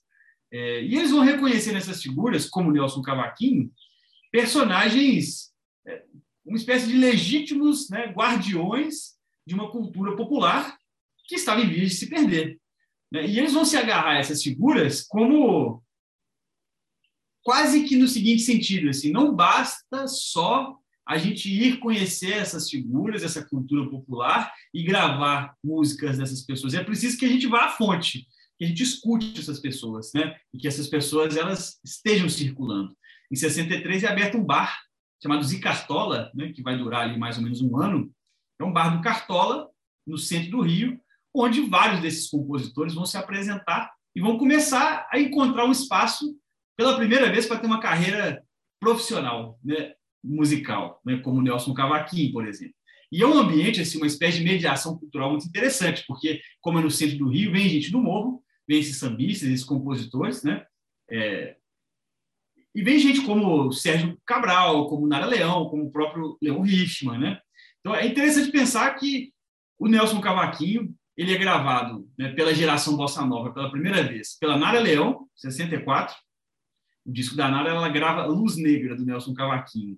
Em 65, o Leon Richman lança o filme A Falecida, com a música do Nelson Cavaquinho, a música tema, Luz Negra. Né? Então, é, ali já começa a haver uma articulação entre dissidentes da Bossa Nova, como a Nara Leão, que vai romper com a Bossa Nova e vai procurar os sambistas das antigas. No primeiro disco da Nara, ela grava Cartola, grava Nelson Cavaquinho. O Leão se aproxima desse universo, traz essa música Leão que sempre frequentou a escola de samba, um cara muito próximo do samba, é, desde sempre ele via no samba essa vitalidade, essa vida, né? É, e essa vivência popular. Então ele já tem essa articulação. Né? E era um momento meio de festa, né? um momento meio, mesmo depois do golpe militar, o Zicartola, né? E esses ambientes do samba se tornam espaços de resistência, onde vão começar a surgir as canções de protesto e tal. Bom, o Leão faz essa incursão na Bossa Nova, né, na Zona Sul, né, tentativa de fazer uma frente ampla musical e cinematográfica. E aí vem o AI-5, assim. Com o AI-5, o Leão vai filmar o Nelson Cavaquinho. É, e o Nelson Cavaquinho, ao longo da década, se torna uma figura consagrada, assim. Um cara já muito conhecido, já rodava nos bares todos da cidade, assim, um cara que era muito renomado já, né? mas que era um cara que também nunca tinha gravado um disco. O primeiro disco do Nelson Cavaquinho é, o primeiro registro em disco é de 1971, eu acho, 70, 71, que é o Depoimentos do Poeta. Mas o primeiro disco mesmo, assim, vamos dizer, álbum autoral, é de 74. Então, é, o filme é de 69. Então, é, é uma tentativa do Leão primeiro de registrar essa figura, né, que, que ninguém sabia quanto tempo ainda ia viver, inclusive. E o Nelson Cavaquinho é um cara que é muito melancólico, fala muito da morte, né? Assim, as músicas são muito tristes nesse sentido, assim. E, e é interessante o Leão procurar esse compositor para documentar logo após o AI-5. Então, não deixa de ser um gesto político. E filmar a cara do povo, né? e filmar a expressão legítima do samba, logo após o AI-5, é, um, é uma postura de resistência. E o Nelson Cavaquinho, né, as músicas do Nelson Cavaquinho nesse ambiente se tornam comentários velados a esse AI-5, a essa ambiente de morte, né, de fatalidade, de violência, né, que é representado pelo pelo AI-5, assim, né? É, então é interessante isso, assim, pensar o, o, o Nelson Cavaquinho como um filme de retorno, mas ao mesmo tempo ele não é um filme com maioria absoluta, estruturado, roteirizado, né, com narração over. É um filme improvisado, né? Então, de alguma maneira, já é um flerte do Leão também, assim, com esse clima de contracultura que vai se vai se ampliar no Leão no filme seguinte, feito poucos meses depois, que é o Sexta-feira da Paixão, Sábado de Aleluia, que é completamente largado, assim, nesse sentido, né? É, então, é um filme feito por improviso, né, com Nelson Cavaquinho, na quadra da Mangueira, né, na sua casa, né, nesse ambiente popular, assim, que, no qual o Leão se sentia muito confortável. É no espelho que eu vejo a minha mágoa, a minha dor e os meus olhos rasos d'água. Eu na sua vida já fui uma flor, hoje sou isso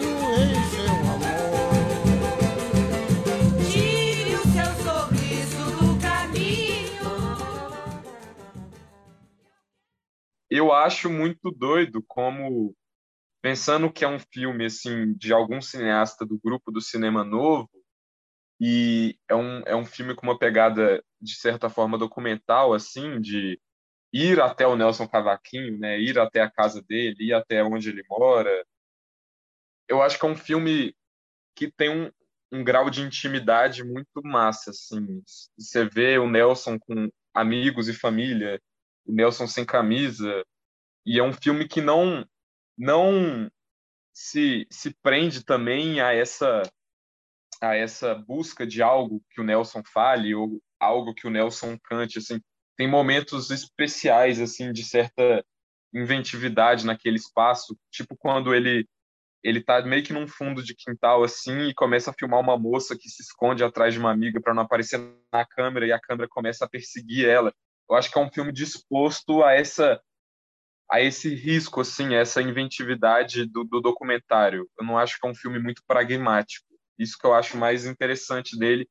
E para eu vou esperar você responder, mas para puxar também a linha do Black Tie, é muito interessante como o Black Tie, vindo do, de um bairro operário paulista, assim, um subúrbio em São Paulo, e, e o Nelson vindo do Morro Carioca, como certos ambientes assim são corriqueiros e, e captam uma, uma espécie de brasilidade muito massa e muito é, perceptível. Seja esse espaço do fundo de quintal que eu falei, assim, da confraternização, e seja o espaço do bar, que eu acho que é muito importante, principalmente no black tie, assim, é, para aquele grupo de operários, e aqui na roda de samba é muito evidente também. Sim, é interessante você falou primeiro essa questão da câmera do filme, né? câmera que persegue a menina e tal. O filme, o filme Nelson Cavaquinho, né? Ele tem essa parece essa tentativa do Leon de registrar essa vivência popular intensa, assim, esse é, e, e, ficou muito famosa, né, mais recentemente, uma visão do Jean-Claude Bernardet, no cineastas Imagens do Povo, né, sobre essa ideia de um modelo sociológico presente em maioria absoluta, em outros filmes, né? Que o Bernardet fala dessa ideia de o cineasta que diz o povo, né? Diz pelo povo. É, a gente pode, inclusive, a gente precisa concordar integralmente com essa visão do Bernardet. Mas o, o maioria, o Nelson Cavaquinho é o contrário disso, né? É uma tentativa de o povo por ele mesmo, apesar de que são intelectuais manejando a câmera, microfone e tal, mas o filme é super aberto à interação popular. O Nelson Cavaquinho fala o que quer, né? enfim, toca do jeito que ele quer tocar. E, e, e, é um filme sem roteiro, sem narração over, sem um direcionamento do espectador nesse sentido. Claro que tem uma montagem, tudo isso, mas é, é uma, um filme mais livre, mais aberto a essa experiência do cotidiano. Né? É, e isso se traduz muito no trabalho da câmera. A gente tem um trabalho podemos dizer assim, duas câmeras né, no filme, assim, dois estilos de câmera, né, que é uma câmera dos registros musicais da entrevista, que é uma câmera sentada no tripé, com enquadramentos assim super interessantes, né, super bem, com a marca do Leon e do Mário Carneiro, que é o fotógrafo do filme, e, e esses outros momentos que a câmera fica livre na mão do Mário Carneiro, documentando, registrando essa intensidade da vivência popular. Né? É, e o samba para o Leon sempre foi isso, sempre foi essa coisa viva, legítima, popular, essa coisa que, é, que pulsa. Né? Tanto que o Leon sempre se interessou muito pelo samba. Né? É, e aí você falou essa coisa do bar e tal, né? é, é, isso, assim, esses pontos de encontro, a casa, o bar. O Leon se preocupa muito no documentário em registrar esses espaços. Se a gente for pensar nas ficções do Leon, o trabalho com a cenografia é muito forte no Leon, é muito importante. Em todos os filmes do Leon, né? os espaços em que os personagens eles estão, eles são muito bem compostos, assim, desde a falecida, né? A casa da Madame Crisálida, primeira sequência do filme da falecida. Né? É, Leon se demora, né? A câmera do Dibilucci que passeia assim pela mostrando todos os detalhes da casa, a casa do Tunin da também, né? No Black Ties fica muito evidente assim, cuidado com os espaços cênicos, né? É, então é, a cozinha do Black Tie, nesse espaço de convivência, nesse espaço onde a comunidade congrega, onde a comunidade se encontra, essa, essa, esse sentido de grupo, né? é, que é representado pelo espaço do bar e por esses outros espaços, isso é algo muito importante assim né, no, no, cinema do Leão como um todo. Né? Ah, e, e vale dizer assim, só para terminar de responder a sua pergunta anterior, assim, que, que na verdade o Nelson Cavaquinho, o filme, né, ele se enquadra também em uma certa tendência da época no cinema brasileiro de filmes sobre músicos, né, sobre inclusive filmes biográficos sobre sobre compositores populares, das antigas ou das novas. Né? Então, a gente tem, por exemplo, Cordiais Saudações, do Gilberto Sampeiro, um filme sobre Noel Rosa, de 68. É o momento, inclusive, que o Museu da Imagem do Som vai ser criado no Rio de Janeiro, e uma das principais iniciativas do Museu da Imagem do Som é registrar entrevistas né, de compositores antigos da música popular brasileira para a posteridade. Assim, é o momento em que a música popular brasileira ganha um museu, né? É, enfim, a gente tem filmes como o filme do Pixinguinha, né, um documentário chamado Pixinguinha, também um curta-metragem. A gente tem o Betânia Bem de Perto, que é, talvez inaugura essa fase, assim, né, que é o filme do Escorel, com o Júlio Bressani, né, de 66, que é um documentário assim também. Lembra muito o trabalho do Leão, essa coisa mais solta, essa entrevista, esse registro da música, o cinema direto e tal. A gente tem enfim, é, a gente tem Chico, retrato em preto e branco, retrato em preto e branco, ou melhor, em branco e preto, né, do Flávio Moreira da Costa.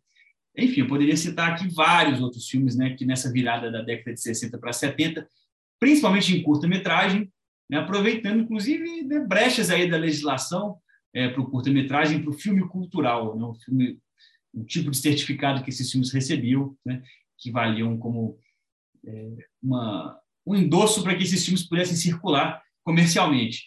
E, e, e, vale dizer também sobre o Nelson Cavaquinho que o filme, o Leão filma ali muito de supetão, né? logo no início de 69, meio perdidão, talvez, ali, é, diante do AI-5, e ele não, não monta o filme. O filme vai ser montado só no final de 1970, assim, quase dois anos depois. Então, o filme fica meio abandonado, assim, meio no limbo, nesse momento em que o Leão desiste do Garota de Ipanema, né? Se ele abandona o filme, ele filma o Nelson Cavaquinho e não monta, e ele filma e monta o Sexta-feira da Paixão em abril de 69 e abandona o projeto também, assim, não deixa o projeto nem sequer ser exibido. Apesar de que o filme foi censurado, América do Século, e não poderia mesmo ser exibido, mas o Leão desiste do filme. Né? Então é um momento de muita dúvida do Leão, que vai ser retomado lá na frente, em 71, quando ele vai filmar o São Bernardo e vai retomar esse caminho que vai culminar né, ali com o Black Tie, a BC da greve, esse díptico aí, né, no final da década de 70, início de 80, que vai consagrar de fato o Leon Ritmo. Tirando a pra gente... da sua pergunta. Ah, beleza. Para a gente encaminhar um pouco mais sobre o Black Tie e depois para finalizar o episódio, porque também a, o Leon tem muitos curtas-metragens, sim. É, o ABC da Greve também, por exemplo, vai ser lançado depois da morte dele. É, tem um trabalho intenso também com Imagens do Consciente, que é um filme mais longo. É, ele também tem o Bahia de Todos os Sambas, né, um outro curta-metragem para falar de, da música brasileira. Mas para a gente focar um pouco aqui no, no Black Tie, é, eu acho muito massa como o Guarnieri ele também vai atuar em outro, outro filme, um pouco antes, que chama O Jogo da Noite, O Jogo da Vida, perdão. O Jogo da Vida do Maurício Capovilla.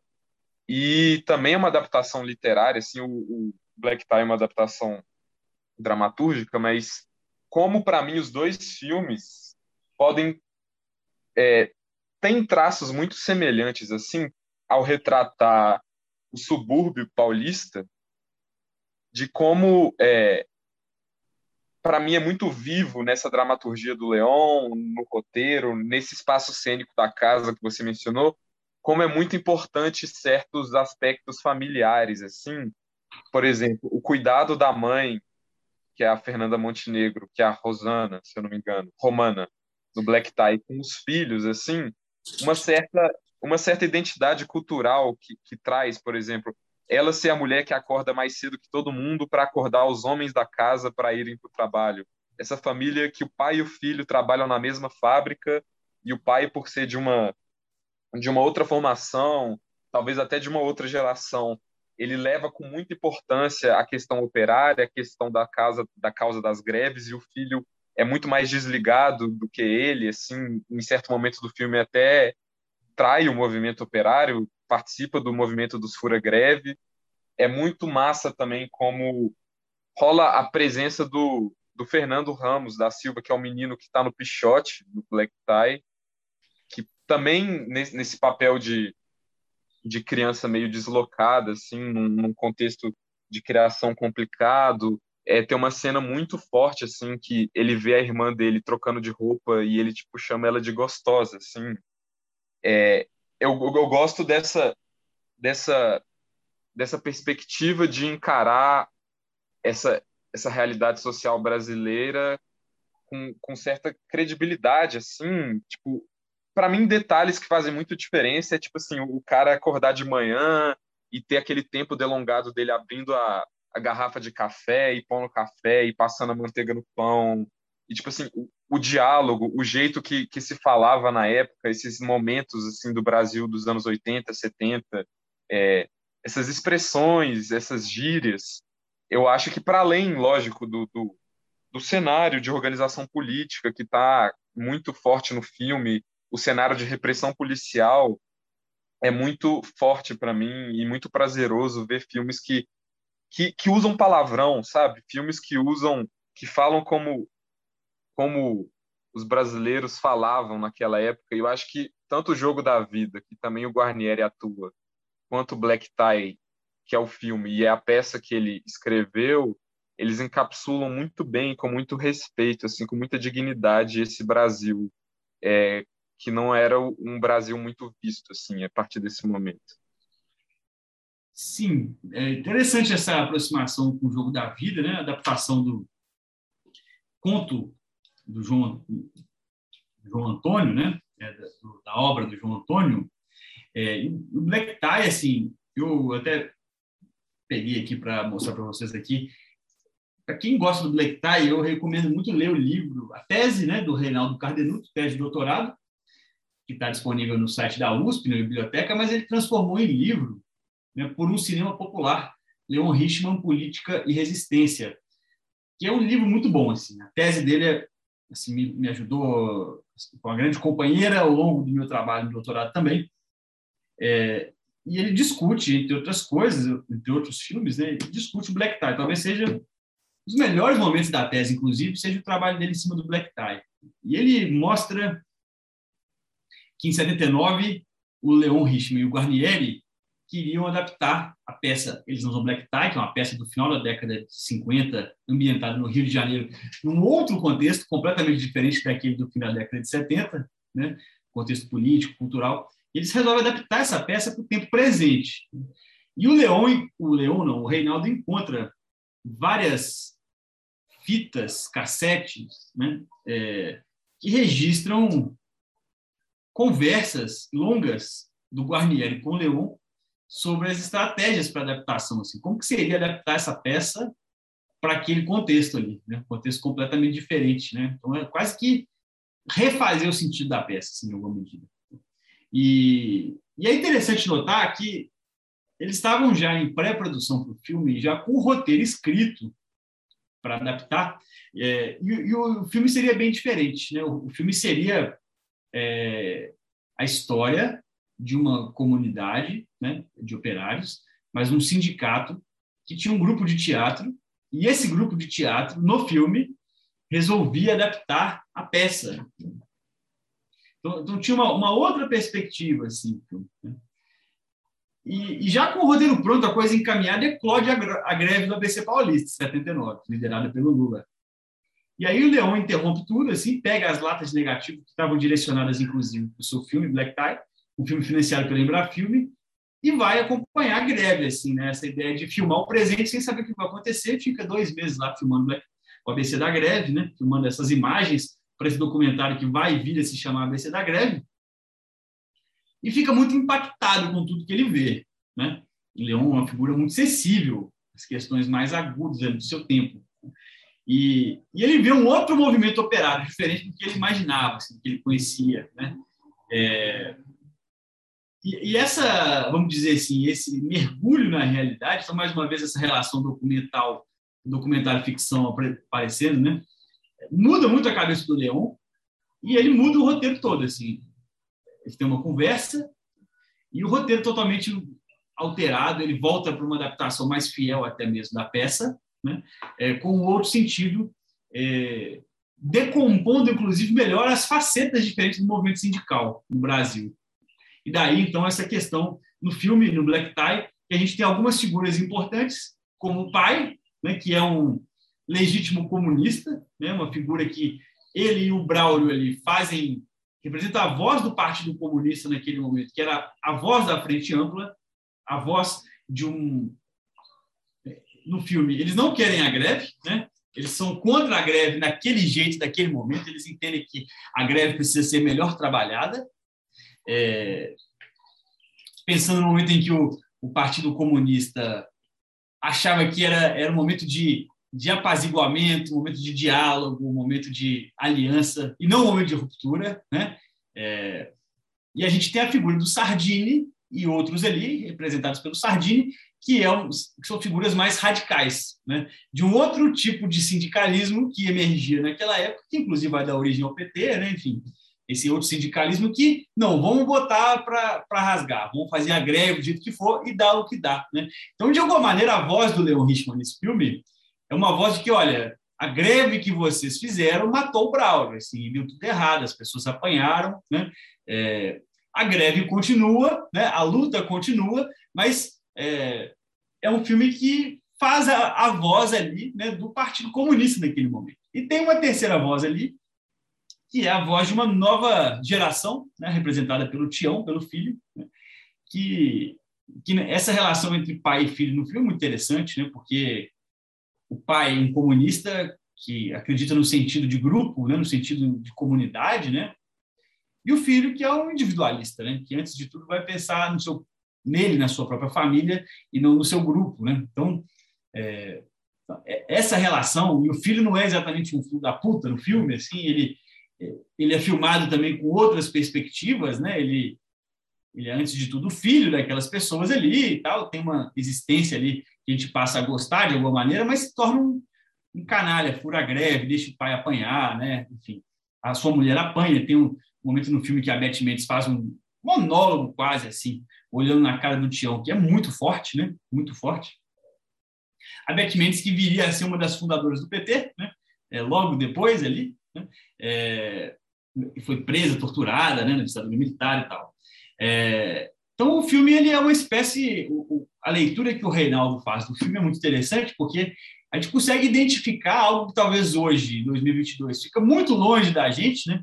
mas ele consegue identificar assim, os, quase que a, a representação de cada uma das facetas da esquerda naquele momento, e o filme termina com a frente ampla, né? Sai do velório do Braulio, né? E vai todo mundo para a rua ocupar a rua novamente, uma coisa né, é, que muito tempo foi foi vetada, né? Que a esquerda ocupar a rua com faixas ali, faixas representando a frente ampla, né? Vamos para o luto, né? O luto que se transforma em luta, né? Mas nesse sentido de uma união organizada entre as diferentes vozes da esquerda da época. Então, é, o filme é muito interessante e o Reinaldo coloca essa questão, inclusive, né? Que é possível que o Leão não tenha finalizado o filme porque não quis, assim, porque não, talvez não quisesse dar, aí falando aqui com muito cuidado, dar tanto espaço para uma voz divergente da esquerda naquele momento, que desse novo sindicalismo, né? Então o Leão monta o filme quase todo, né? Fica meses montando o filme, mas ele talvez tenha optado por não finalizar e não lançar o filme, que é lançado, é, ele é finalizado, a montagem do filme é finalizada e o filme lançado depois de sua morte. Né? É, então, é possível, Leon, o Reinaldo coloca essa questão, é possível que tenha sido até um ato de é, deliberado do próprio Richmond de não lançar o filme, se não finalizar, não colocar o ABC da greve, mas isso é só uma suposição, a gente não tem como comprovar. Mas é isso, só para finalizar, assim, o Black Tie se tornou o grande filme do Leon porque ganha, né, ganha o Leão de Ouro em Veneza e aí consagra a carreira do Leon, né, com muito mérito, enfim que bom que esse prêmio veio, né? E, enfim, aí o filme se torna esse grande, é um grande filme, é um filme lindíssimo que merece ser visto por todos e todas em todos os momentos. Acho que vale só mencionar brevemente assim, né, que depois Black Tie o Leon vai fazer, enfim, a gente deixou de falar de alguns filmes, alguns curtas-metragens, né? Enfim, não dá para falar de tudo, não não há tempo a gente, mas acho que a gente cercou as coisas mais importantes da carreira do Leon aqui, né? Mas eu acho que vale uma menção honrosa ao Imagens do Inconsciente, né? Um trabalho muito bonito que o Leon faz junto, né? Em parceria mesmo com a doutora Anise da Silveira, né? Que não deixa de ser um filme político, né? É, na medida em que ele pensa o confinamento de pessoas com doenças mentais. Né? E o filme é muito bom, muito bonito, né? Merece ser assistido aí essa é, mais uma vez essa veia documentarista do Leon. E, e que bom que a gente tem hoje quase que integralmente, assim, os filmes finalizados do Richman, quase todos estão restaurados num projeto muito bem feito, muito cuidadoso de restauro e digitalização dessas obras em DVD. É, e, e, todos esses filmes vêm acompanhados com entrevistas, com livretos, com críticas, enfim, com levantamento aí filmográfico, bibliográfico em torno do cinema do Leon Richman, né? E hoje é um cinema que a gente pode ver, discutir, né? Eu acho que isso é muito rico, que bom que essa obra é, está conservada, né? ao contrário de outras filmografias do cinema brasileiro que estão aí à margem, a gente não consegue encontrar os filmes, né? É, e essa coisa vai se perdendo né, ao longo do tempo. É isso sobre Leon Risman. É isso do episódio, né? Não sobre o cineasta. Sobre o cineasta, isso aqui é só uma porta de entrada, é uma, uma, uma droga de entrada que eu falo, né? Que uma galera conhece filmes novos, cineastas novos pelo podcast. Então, está convidado aí a pesquisar mais, ler mais, ler a tese do Pedro, né? Se o Pedro autorizar aí, tá, vai estar disponível no, junto com o episódio.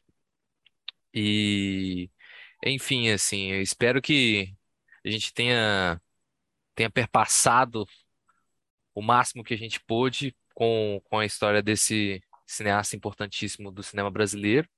E quem sabe próximos episódios para falar sobre filmes específicos, né? Porque o próprio ABC da Greve foi está sendo restaurado, né? É, recentemente pelo coletivo Cine Limite e o sobre adaptações eu acho que seria bem legal a gente falar sobre as adaptações do Leão, né? Que são muito boas, muito muito reconhecidas aí, né? O, o Black Tie, A Falecida, são são marcos no cinema brasileiro, enfim, é um cineasta que a gente não podia deixar de fora aí de falar sobre ele e deixar marcado a nossa admiração aí sobre esse, esse grande do nosso cinema. É isso, foi um prazer, grande Pedro, estar convidado, assim como a gente sempre faz com os nossos, nossos convidados da série diretores aí, né, cineastas brasileiros, a voltar para outros episódios que não sejam sobre Leon, sejam sobre outros filmes, outros cineastas e é isso aí, algum aviso, alguma, alguma, algum, algum jabá, né? De algum, algum projeto que você esteja fazendo aí? Não, eu acho que eu queria só agradecer você, Matavel, e agradecer ao Rodrigo também. é, pelo convite. Foi um prazer para mim falar do Leon Richman, né? Eu gosto muito desse cineasta, da obra dele.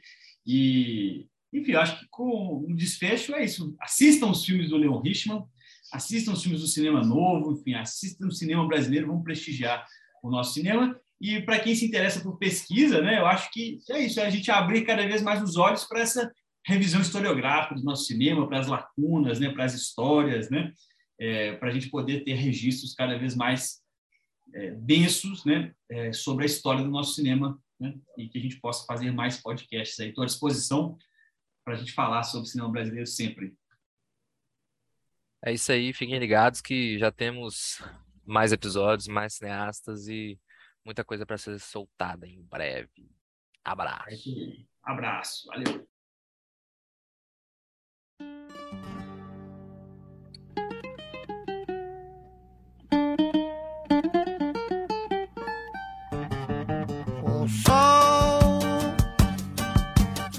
Há de brilhar mais uma vez. A luz. Há de chegar aos corações. Do mal.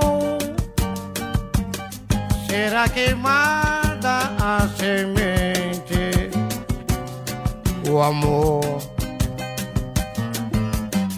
Será eterno novamente. É o juízo final, a história do bem e do mal. Quero ter olhos pra ver a maldade desaparecer.